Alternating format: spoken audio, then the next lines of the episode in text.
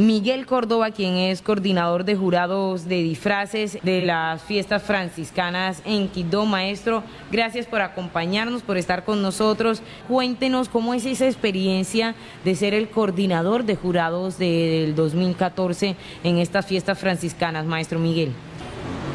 Hemos visto que generalmente y por tradición los disfraces es una manifestación de, de nuestras quejas de nuestra problemática. Y, se ha venido dando a través de los cuatro disfraces que hasta hoy han salido. El de hoy manifestaba un problema álgido de, de nuestra región, no solo de nuestra región de Colombia, de la tierra misma, que nosotros hemos dejado de lado y hemos acabado. De ahí todo lo que uno encuentra de los grandes eh, épocas de, de calor, de sequedad, que se da en, la zona norte de Colombia. En el Chocó nos está acabando el, deterioro de las minas, de las minas, de la contaminación con productos de los ríos y, y quebradas por la contaminación de productos químicos. Maestro, cuéntenos para adentrarnos un poco, esa es, la actualidad lamentable de nuestro territorio, no solo Quito, del Pacífico en general. Lo invito a que nos cuente un poco, eh, mirando en retrospectiva, esa historia, en qué momento empiezan a consolidarse los disfraces como un elemento central de las fiestas franciscanas y, debido a que se empiezan también a hacer unas competencias. Bueno, eh, los disfraces nacen desde el mismo momento en que, en que se inician las fiestas, se, empieza a festejar, a celebrar el, el, santo patrono nuestro, San Francisco de Asís, San Pacho. Entonces, inicialmente, el que quiso hacer una especie de procesión trajo de, desde España, dicen los, dicen los historiadores, trajo desde, desde España unos cabezones que con el tiempo la gente fue adaptándose y fue conformando los disfraces, que generalmente es una manifestación de queja, de disgusto, del maltrato que o a nivel local, regional o nacional se nos ha dado. Las quejas que se tienen, entonces se manifiestan a través de un disfraz. Generalmente es eso en la parte de creación eh, de, este, de estos disfraces, ¿cómo, ¿cómo era antes esos disfraces? hoy nos comentaban, por ejemplo, que antes no lo, los disfraces no los jalonaba un carro, sino que era la misma gente. Cuéntenos usted un poco cómo fue esa historia y cómo ha sido esa historia del de transcurrir de los disfraces, maestro Miguel José. Bueno, eh, yo sé, sé poco de pronto la transformación que ha venido dándose a través del tiempo con, los disfraces. ¿Por qué? Porque las calles apedreadas eran, eran calles pedregosas, entonces eso hacía que había poco carro en Quito, habían unos jigs que eran pocos únicamente para el transporte de, a los sitios lejanos y se, se montaban las carrozas, se, se, hacían las carrozas, se montaban en cuatro llantas y la gente iba jalonando el, carro o la carroza.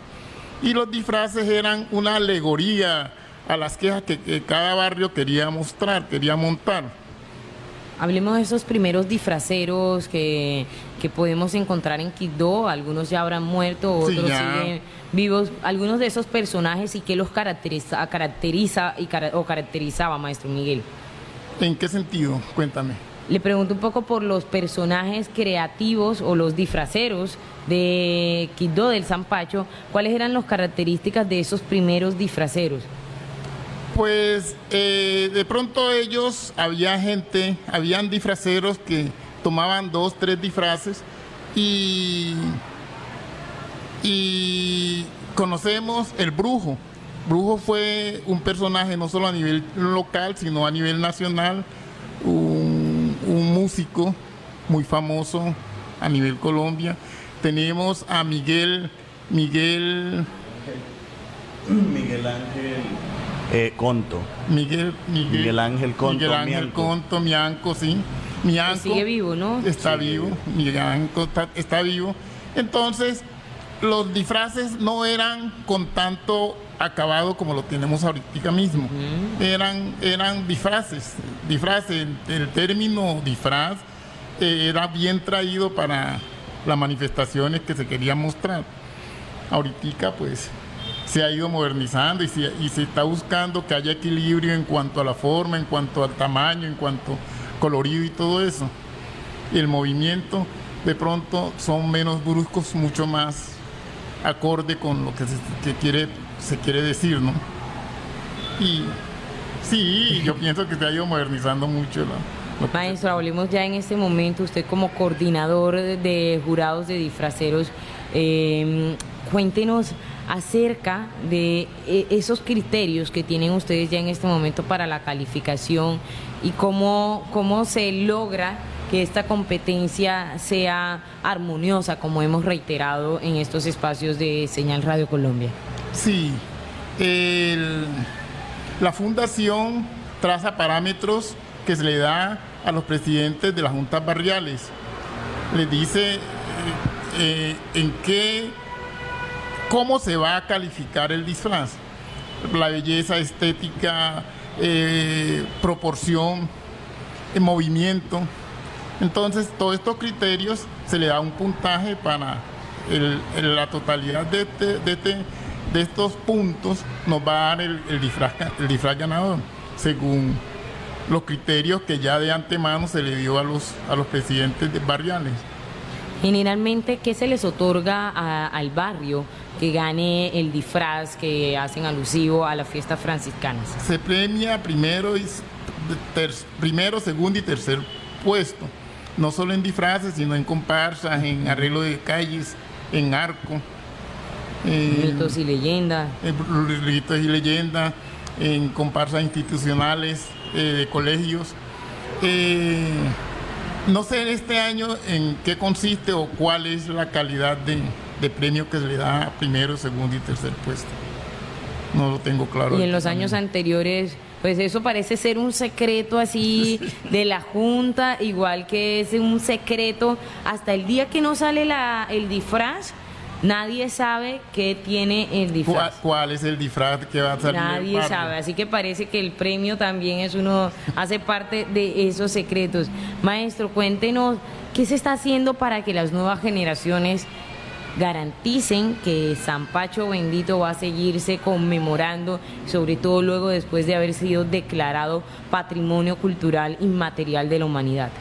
Pues lo que se está buscando es que la gente se apropie desde, desde, la niñez se apropie de las festividades de San Pacho. Entonces se van vinculando a través de, a través de estas comparsas, a través de, de estas creaciones regionales, que la gente se vaya vinculando y se vaya, vaya entendiendo y va, se vaya metiendo dentro de lo que es las festividades de San Pacho.